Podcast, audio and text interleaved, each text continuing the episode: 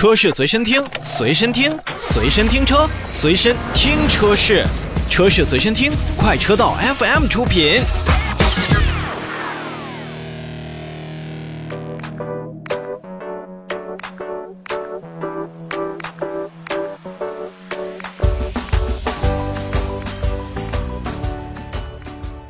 让我们继续关注奔驰的召回。确实，奔驰在这段时间又成为了召回大户。日前呢，奔驰要在国内进行召回了。二零二二年的十月二十一号就开始去召回二零一八年九月十二日至二零二二年四月二十日期间生产的进口的 E 级 AMG GT 车型，共计一千六百九十六台。